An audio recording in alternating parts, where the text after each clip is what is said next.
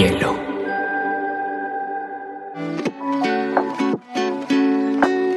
Hola, bienvenidos a Te Cuento News, un espacio donde analizaremos las noticias más importantes del mundo digital y la Web3 en menos de 20 minutos.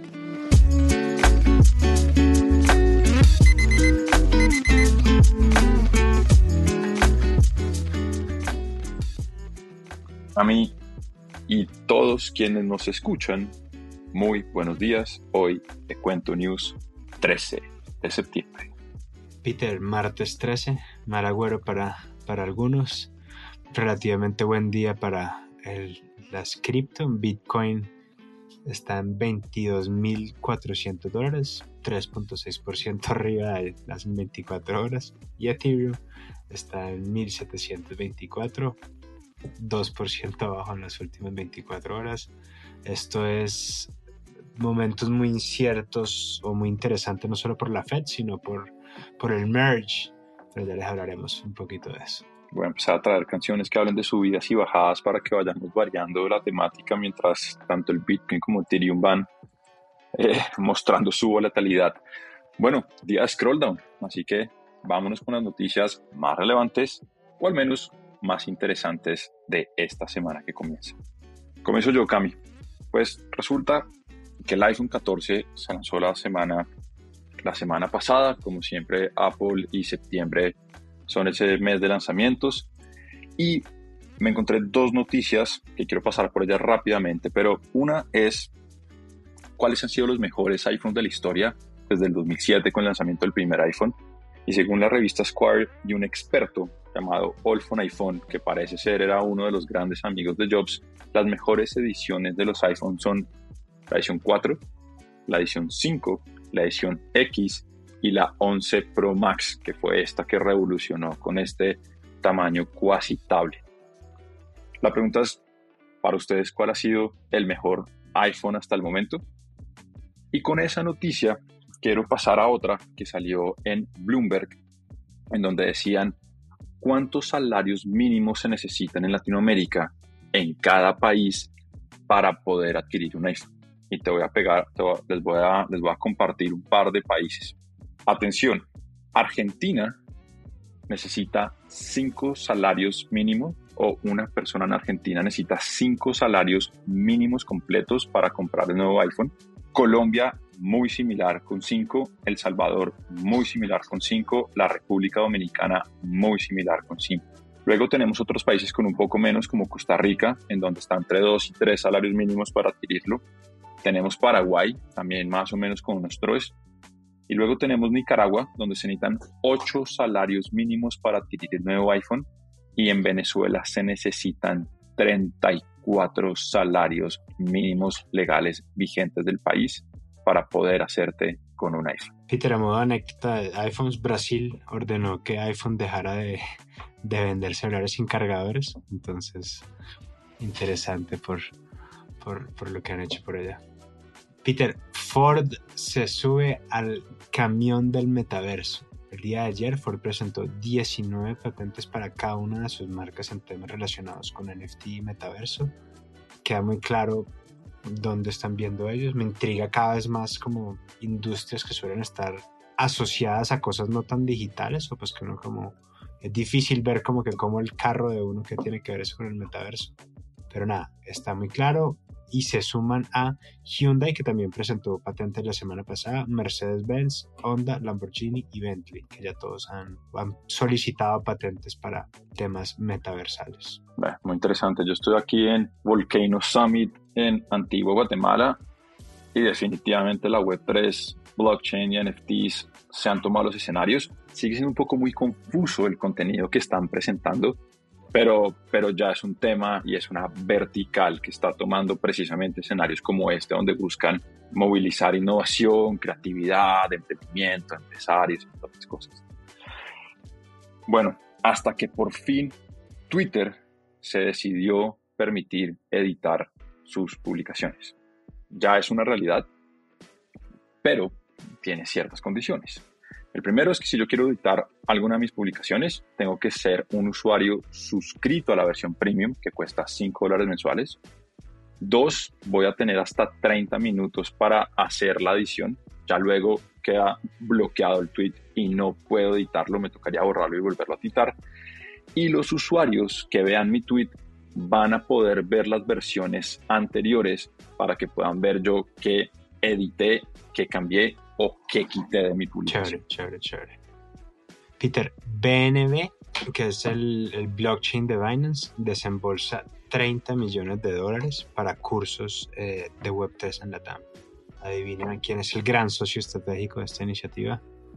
Nada más y nada menos que Platzi. Entonces, muy, muy buenas nuevas para, para Latinoamérica. Binance, pues BNB junto a Platzi esperan ofrecerle este curso a más de 30.000 estudiantes antes de que se acabe el año y sería el recurso educacional para Web3 en español más importante a la fecha. Así que, buenísima noticia.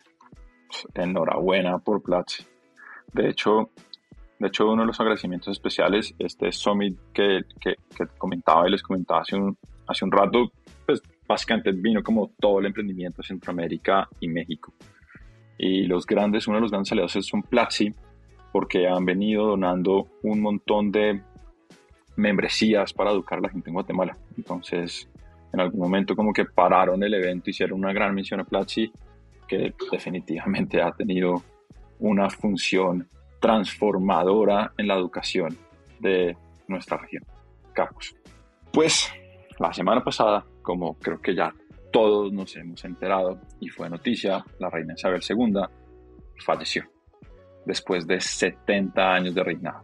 Lo interesante aquí es que, aunque pareciese que fue o ha sido la monarca más longeva del mundo, porque además vivió en una época donde los servicios de salud le permitieron extender precisamente, o sea, básicamente ella vio como la expectativa de vida se alargaba, se alargaba y se alargaba en, en la humanidad pues resulta que ella no fue la monarca más longeva de la historia en el mundo. El rey que más tiempo ha durado en un trono fue Luis XIV de Francia, quien estuvo al mando por 26.390 días, que eso representan aproximadamente 73 años de reinado.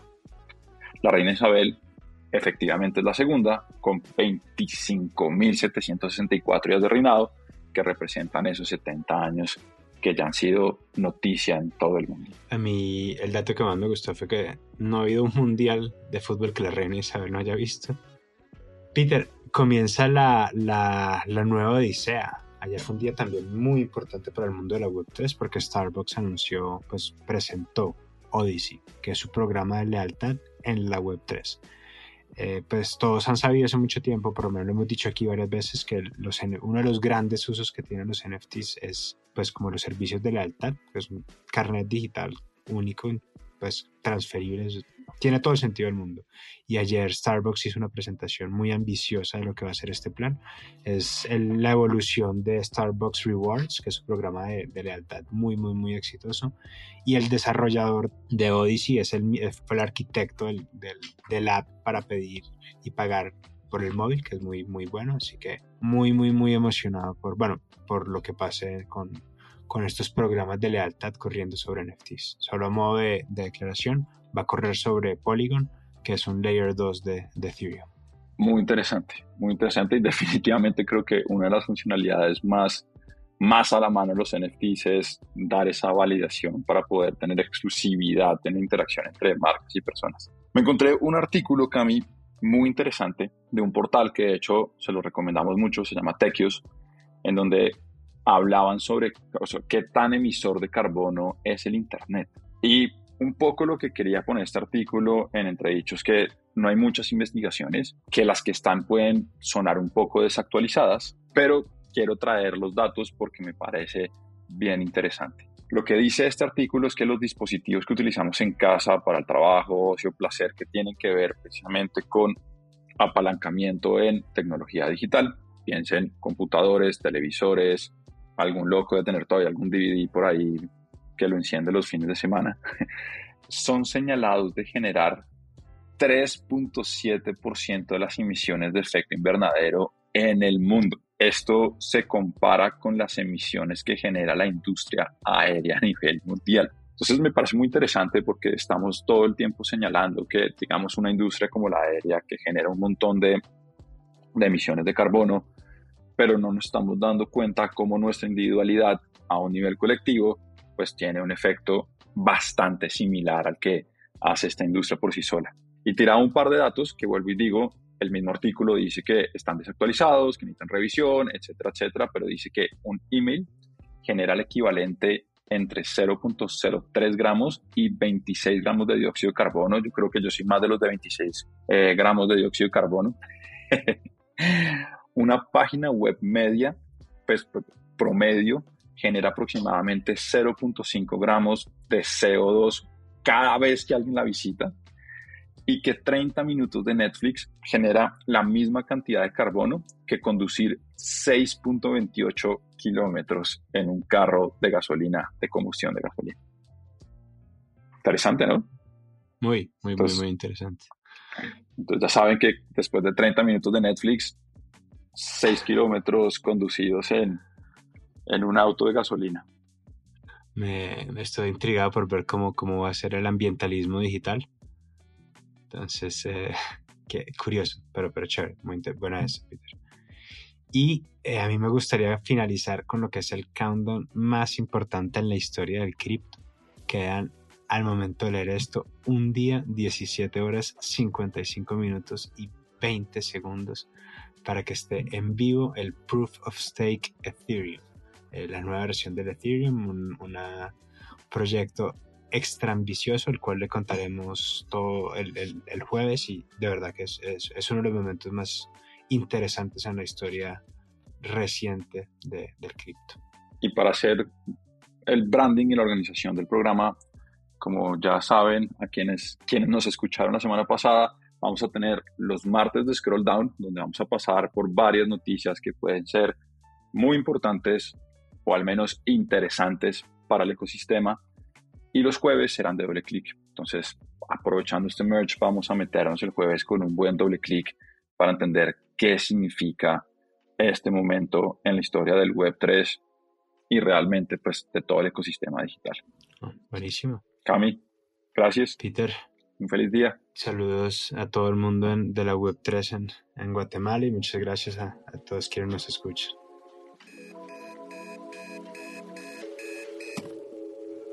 Wake up. See the sky, see the clouds amongst the sun. See the day for everything it could be. Stop treading on that snooze button. Run.